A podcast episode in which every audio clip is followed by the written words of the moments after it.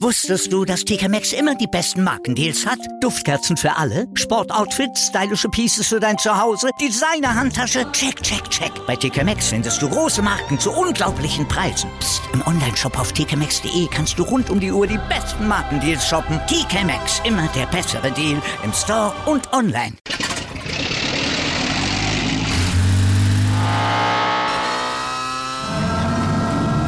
Von 0 auf 100. Aral feiert 100 Jahre mit über 100.000 Gewinnen. Zum Beispiel ein Jahr frei tanken. Jetzt ein Dankeschön, rubbellos zu jedem Einkauf. Alle Infos auf aral.de. Aral, alles super. Am Tag des Bunsenbrenners fackeln wir heute auch wieder, naja, so einiges ab, ne, im ersten Sportpodcast des Tages. Von schmerzlich Vermissten über vielversprechende Aussichten bis hin zu brodelnden Comeback-Gerüchten und Loshoffnungen ist heute wirklich alles dabei. Ach, ich bin selbst gespannt auf die Themen. Guten Morgen zu Stand jetzt, unterstützt wie immer vom Sportinformationsdienst SED. Mit mir, Andreas Wurm. Und mit mir, mit Malte Asmus.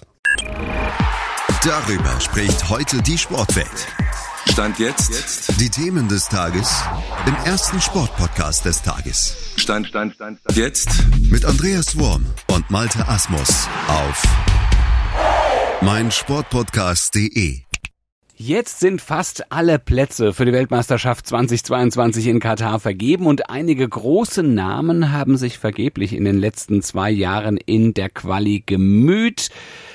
Alles war vergeben, sie sind nicht mit dabei. Äh, Malte, wie, wie war das noch? Wie meinst du?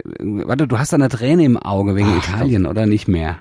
Ja, was soll ich sagen? Ich, ich versuch's mal einfach so, ganz, ich versuch mal witzig drauf zu reagieren, auch okay. wenn ich den mhm, Witz, mhm. den ich jetzt bringe, eigentlich selbst schon ziemlich scheiße finde und auch ausgelutscht. Aber ich rette mich da mal rein. Italien wollte einfach die WM in Katar boykottieren. Nichts anderes kann man äh, daraus interpretieren. Die setzen wenigstens mal ein Zeichen angesichts der Menschenrechtsverletzung. Mensch. Bin, bin ich völlig bei dir. Genau so sehen wir das. Also, oder so könnte man es auch sehen wir können es aber auch sagen, das ist ein bisschen schön geredet, fehlt ja nicht nur Chiellini und Co., sondern auch andere große Namen. Slatan Ibrahimovic zum Beispiel, ja, der und seine Schweden haben es ja auch nicht geschafft. Und noch ein Top-Stürmer kann sich im Winter durchaus erholen, Erling Haaland nämlich dass es angesichts von dessen regelmäßigen Verletzungen vielleicht für seinen neuen Club, den er dann wohl ab Sommer haben wird, erstmal eine gute Nachricht, macht ihn vielleicht dann auch noch ein bisschen teurer, zumindest im Gehalt. Vielleicht kann er das bei den Gehaltsverhandlungen dann noch ins Feld führen. Hey, ich bin im Winter zu Hause. Ich kann mich da nicht verletzen bei der WM. Ich stehe ja. meinem Club dann danach erstmal wieder zur Verfügung. Also vielleicht kann er das zielführend nutzen. Aber Spaß beiseite, möglicherweise hat Norwegen die WM aber ja auch gerade deshalb verpasst, weil Haaland eben diese vier entscheidenden Spiele verpasst hatte. Naja, bei ihm ist ja sowieso die große Frage, ob er überhaupt jemals eine Weltmeisterschaft erleben wird.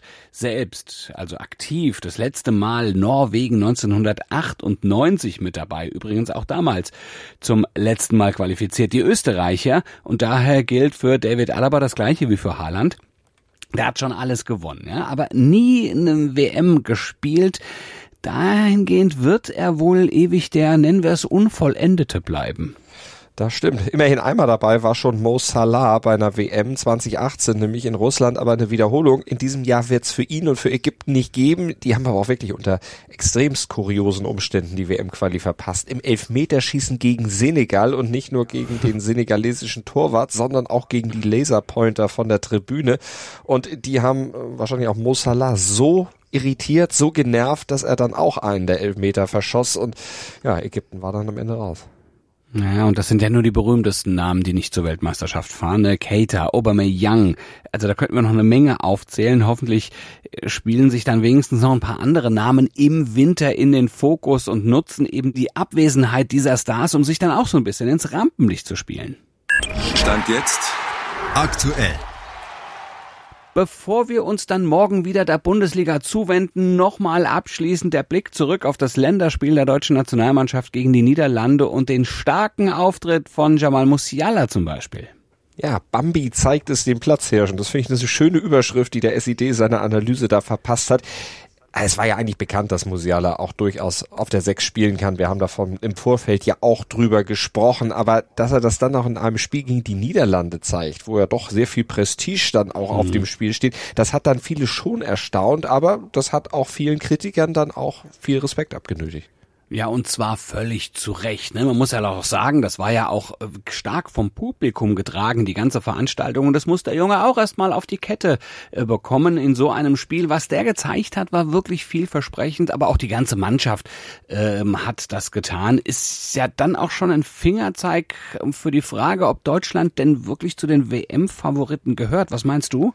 Ja, ich finde das noch ein bisschen verfrüht, das jetzt wirklich mhm. abschließend mhm. zu beurteilen. Also Flick hat mhm. dieses Ziel, das ehrt ihn und das finde ich jetzt auch richtig, dass er hohe Ziele formuliert, aber ob die deutsche Mannschaft jetzt wirklich schon zu den Favoriten gehört, also ich würde mal sagen, das kann man Stand jetzt noch gar nicht so richtig beurteilen. Das war jetzt ein Testspiel, klar, gegen guten mhm. Gegner und gegen einen, wo eben auch Prestige auf dem Spiel steht, aber es war eben trotzdem nur ein Test und da sollte man jetzt natürlich nicht ob des Remis übermütig werden.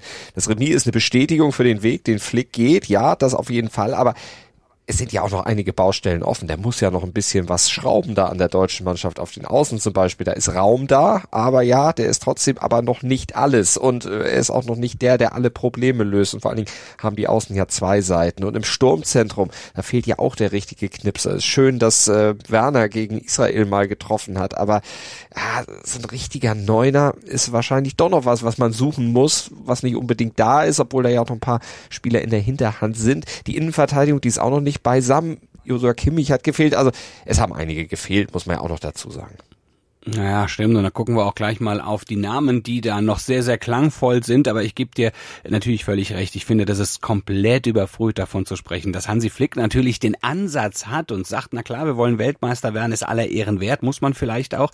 Aber ich erinnere mich, der ist noch gar nicht so lange im Amt und man hat vorher gesagt, wir haben jetzt auch irgendwas, so, sowas wie eine Zeitenwende, ein jüngeres Team. Wir versuchen einen Neuaufbau in der Nationalmannschaft und das dürfen wir irgendwie jetzt auch nicht verdrängen und vergessen und zu sagen, ja, jetzt müssen die aber eigentlich irgendwie auch auch total gut schon funktionieren und das muss alles klappen. Wenn man allerdings auf die Namen hört, die da fehlten, darf man schon einiges von unserem Team erwarten. Also, wer ist nicht dabei? Leno im Tor zum Beispiel. Da vorne Viererkette, Hoffmann, Süle, Koch, Gosens. Im Mittelfeld Kimmich, Goretzka, davor Würz, Reus, Gnabry. Alles als Spitze dann auch Karim ähm, Adeyemi. Die waren ebenso wenig dabei wie Moda Hut, wie Emre Can, wie Arnold, wie Burkhardt sind ja alles Kandidaten auch noch für diesen WM-Kader. Und das klingt schon gut, zusätzlich zu den 23 Mann, die jetzt schon mit dabei waren. Also man muss schon sagen, da ist auch eine Menge Qualität und Klasse. Aber was hat zum Beispiel die Italiener bei der Euro ausgemacht, dass sie sehr, sehr gut eingespielt waren. Und das muss man in diesem Team, wie ich finde, dann auch irgendwie zugestehen. Mhm. Und das muss man jetzt eben dran arbeiten, dass man sich einspielt. Ja. Aber es ist gut, dass Flick einfach die Qual der Wahl hat, dass er aus so vielen Spielern dann tatsächlich auswählen kann. Und das ist letztlich auch ein Versprechen, dass da noch viel kommen kann, auch wenn Stand jetzt eben noch Baustellen da sind.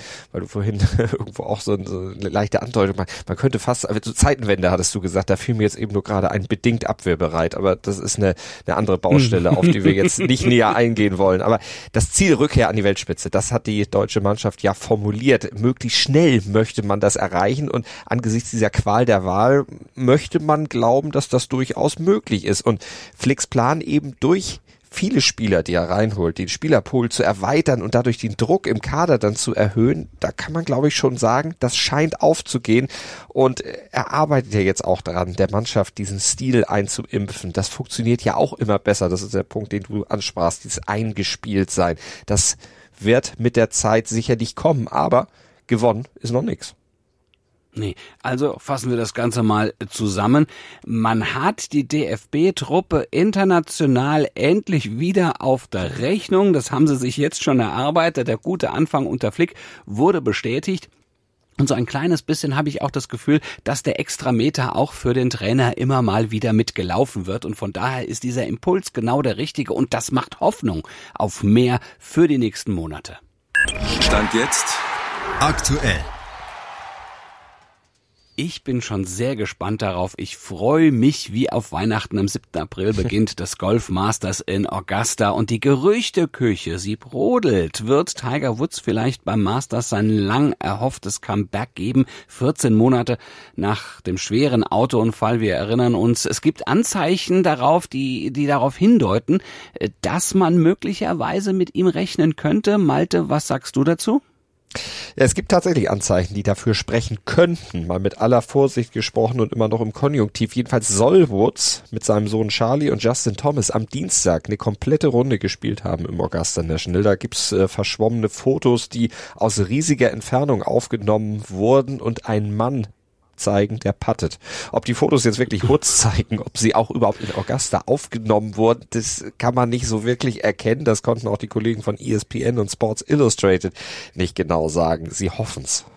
Mhm, der große Nick Faldo twitterte bereits vor, also von, von einem möglichen größten Moment der Masters Geschichte, wenn Woods tatsächlich aufziehen sollte. Ja, Woods elektrisiert einfach, ne? Also es ja, wäre natürlich schon großartig. Das wäre schon richtig toll, wenn das denn funktionieren würde. Er steht ja auch auf der Teilnehmerliste als ehemaliger Sieger, ist er natürlich mit dabei, hat er ja ein lebenslanges Startrecht. Und er ist auch von der aktuellen noch nicht gestrichen worden. Also man hält sich da alles offen und er hat fürs Champions Dinner zumindest schon mal zugesagt. Das ist ja zwei Tage vor dem eigentlichen Turnier statt. Also er wird auf jeden Fall, stand jetzt in Augusta dabei sein. Ob er dann auch einen Schläger dabei hat oder ein ganzes Back im Idealfall, das müssen wir jetzt noch mal sehen. Es wäre natürlich großartig. 2019, mhm. wir erinnern uns an seinen Sieg im Augusta National nach der Rücken-OP, trotz aller Unkenrufe. Da hat er noch einmal das Ding gewonnen. Und im Februar 2021, wenn wir uns da zurückerinnern, da hatte er ja fast beide Beine verloren. Die hätten fast amputiert werden müssen. Er ist zum Glück drumherum gekommen und musste dann erstmal mühsam wieder laufen lernen. Also von daher, es wäre schon ein Riesenmoment, es wäre ein Riesen-Comeback. Aber wenn wir das alles zusammennehmen, das, was du gerade gesagt hast, wäre eine Teilnahme jetzt beim Masters eigentlich sowas wie ein Wunder, oder? Ja, Woods ist sowieso ein Wunder. Sowieso generell alles, was er in seiner Karriere geleistet hat, das ist ein Wunder. Und jetzt sagt er über sich, mein rechtes Bein sieht nicht wie mein linkes aus. Tut meins auch nicht, sonst wäre es ja auch das linke. Aber äh, er hat es auf jeden Fall gesagt und hat vor allen Dingen noch hinterhergeschoben, meine Genesung braucht noch Zeit. Also das hat er im Februar gesagt auf einer Pressekonferenz. Und ähm, ja, vielleicht ist ja jetzt Anfang April die Zeit reif. Ich würde es auf jeden Fall mal nicht ausschließen. Heute in der Sportgeschichte. Heute, vor 70 Jahren, wurde ein Mann geboren, der seine berufliche Laufbahn als Briefträger begann und bis zum Handball-Bundestrainer aufstieg. Heute gratulieren wir Horst Bredemeier ganz herzlich zum Geburtstag. Das ist ein Mann, der Zeit seines Lebens immer auf Achse war, immer unter Strom stand, es heute auch noch ist. In den späten 60er Jahren, da war das mit dem Fahrrad, in ostwestfälischen war er in der ostwestfälischen Provinz unterwegs, hat brav die Briefe ausgetragen, aber sein Hauptinteresse hat immer dem Handball gegolten. Ja, und er arbeitete sich dann hoch und auf das Ziel hin, mit dem Handballsport dann auch mal Geld zu verdienen und vor allen Dingen erfolgreich zu sein. Mit 27 Jahren übernahm er dann als jüngster Bundesliga-Trainer seinen Heimatverein Grün-Weiß Dankersen und führte ihn gleich in seiner Premierensaison 1979 auch zum DHB-Pokaltriumph. Dann, ja, und danach trainierte er große Namen, wie zum Beispiel den TBV Lemgo. Er trainierte bei Toro Düsseldorf, ehe Bredemeier 1989 dann Bundestrainer wurde und bis 1992 blieb. 2002 wählte man ihn dann zum DHB-Vizepräsidenten Leistungssport und das blieb er dann auch bis 2013. Ja, er ist eine der ganz großen und wichtigen Persönlichkeiten des deutschen Handballs. So hat ihn auch der DHB-Präsident Andreas Michelmann gewürdigt. Und als DHB-Vize, du hast es eben angesprochen, sein Amt, da war Hotti Bredemeier, wie man ihn nennt, ja auch an den ganz großen Erfolgen beteiligt. EM 2004, WM 2007. Also da war er mit dabei. Ja, aber eben nicht nur dabei, ja. Und zum Beispiel auch als Bundestrainer hat Bredemeier einen schwarzen Fleck in der deutschen Handballgeschichte oh. mit zu verantworten. Olympia 1992, nämlich in Barcelona. Da waren Topstars mit im Team, Rekordnationalspieler, Frank Michael Wahl, Hexe Andreas Thiel im Tor oder Jochen Fratz. Und trotzdem wurde der Deutsche Handballbund nur Zehnter. Ja, das war schon ein Desaster damals und letztlich auch die größte Enttäuschung in Hottys Karriere, die ansonsten ja viele Titel gebracht hat. Viermal Trainer des Jahres war. Er hat diverse Aufstiege feiern können und den DHB-Pokal hatten wir eben schon gesagt, hat er gewonnen, aber eben auch den IHF-Pokal. Wir sagen Happy Birthday Horst Bredemeier. Stand jetzt aktuell. Morgen wird gelost, dann fällt die Entscheidung, wie die 32 WM-Teilnehmer auf die acht Gruppen verteilt werden. 32 Mannschaften sind für die Auslosung auf vier Lostöpfe verteilt worden. Malte, wie setzen sich diese Lostöpfe denn zusammen? Also Katar ist mal als Gastgeber in Top 1 gesetzt. Ansonsten ist die FIFA-Weltrangliste vom 31. März für die Zusammensetzung der Lostöpfe maßgeblich, also der heutige Stand sozusagen. Die sieben Stand jetzt besten platzierten Teams äh, kommen dann zu Katar in die Lostrommel rein und die weiteren Töpfe werden dann gemäß des Rankings gefüllt. Deutschland ist daher als Elfter in Top 2 ansässig. Drei Teams stehen ja noch nicht fest. Für die wird es dann in Top 4 einfach Platzhalter geben. Ja, du sagst gerade, drei Teams stehen nicht fest. Warum stehen die nicht fest? Ja, weil die letzten Quali-Spiele erst in der Länderspielphase im Juni angesetzt sind. Da findet zum Beispiel noch die interkontinentalen Playoffs mit den Duellen der Vertreter aus Asien und Südamerika statt, sowieso, äh, sowieso, äh, sowie Ozeanien und CONCACAF. Die werden dann erst am 13. und 14. Juni in Katar ausgespielt. Ja, und in Europa wird das letzte Ticket voraussichtlich auch im Juni vergeben. Das Playoff-Halbfinale der Ukraine gegen Schottland. Das war ja wegen des Krieges Russlands gegen die Ukraine dahin verschieben, äh, verschoben worden. Und als Finalgegner, gut, da steht Wales schon fest, also die warten darauf. Gibt es da noch was zu beachten bei der Auslosung? Ja, es gibt beim Losen ein paar Fallstrecke tatsächlich. Maximal dürfen zwei europäische Mannschaften in der Vorrunde aufeinandertreffen und direkte Duelle anderer Konföderationen sind in der Vorrunde verboten. Hm, welche Hochkaräter drohen denn der deutschen Nationalmannschaft bereits in der Vorrunde? Also mindestens mal ein Hammergegner wird auf jeden Fall dabei sein, denn in Top 1, da stehen ja neben Titelverteidiger Frankreich, zum Beispiel auch Argentinien, Portugal, Spanien oder eben auch der Weltranglistenerste, das ist Belgien. Äh, Katar ist auch noch da. Das wäre eigentlich der einzig dankbare Gegner, den man aus Top 1 kriegen könnte. Der Worst Case wäre für Deutschland eine Gruppe mit Brasilien, Polen und Kamerun oder Frankreich, Senegal und Ecuador. Aber es könnte ja auch Losglück geben, wollen wir es mal positiv sehen. Es könnte auch eine Gruppe mit Katar, Kanada und Tunesien werden. Das bringt der Sporttag. Stand jetzt. Der FIFA-Kongress in Katar, der läuft. Die Pläne, Pläne zur Verkürzung des WM-Zyklus, die stehen Stand jetzt nicht auf der Tagesordnung. Dafür gibt's andere Themen. Der Umgang mit Russland wird zum Beispiel eine Rolle spielen. Und selbstverständlich wird die Veranstaltung überlagert von den anhaltenden Diskussionen um die Menschenrechtslage in Katar. Aber es geht eben nicht nur um Anzugträger. Sportlich passiert auch noch ein bisschen was. Die Fußballerinnen zum Beispiel des VfL Wolfsburg haben das Halbfinale der Champions League ganz fest im Blick. Das Viertelfinale Rückspiel gegen Arsenal in der VW Arena steht an. Das Hinspiel endete 1 zu 1. Da ist also zu Hause wirklich alles drin ab 18.45 Uhr. Und am besten hört ihr einfach beim Sportradio Deutschland rein, dann verpasst ihr gar nichts von alledem. Die halten euch auf dem Laufenden im Webstream auf sportradio-deutschland.de oder über DAB+. Und ab 7.07 Uhr sind wir selbstverständlich wieder für euch am Start mit einer Menge Nachrichten im Podcatcher eurer Wahl oder auf meinsportpodcast.de. Sport für die Ohren rund um die Uhr haben wir zu bieten und kostenloses Hosting für alle, die Lust haben, einen eigenen Podcast zu starten. Klickt euch einfach mal auf unserer Seite durch, da gibt's alle Infos. Bis morgen. Gruß und Kuss von Andreas Wurm und Malte Asmus.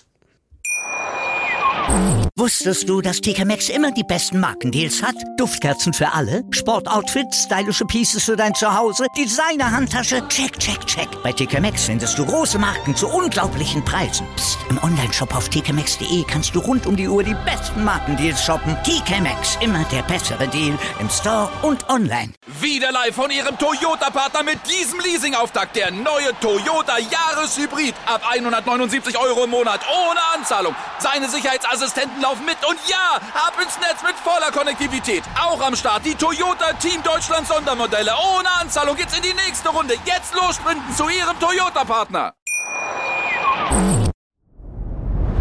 Dir hat dieser Podcast gefallen? Dann klicke jetzt auf Abonnieren und empfehle ihn weiter.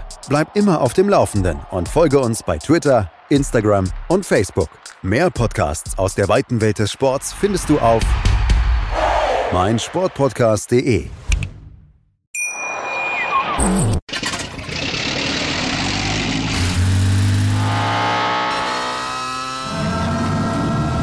Von 0 auf 100.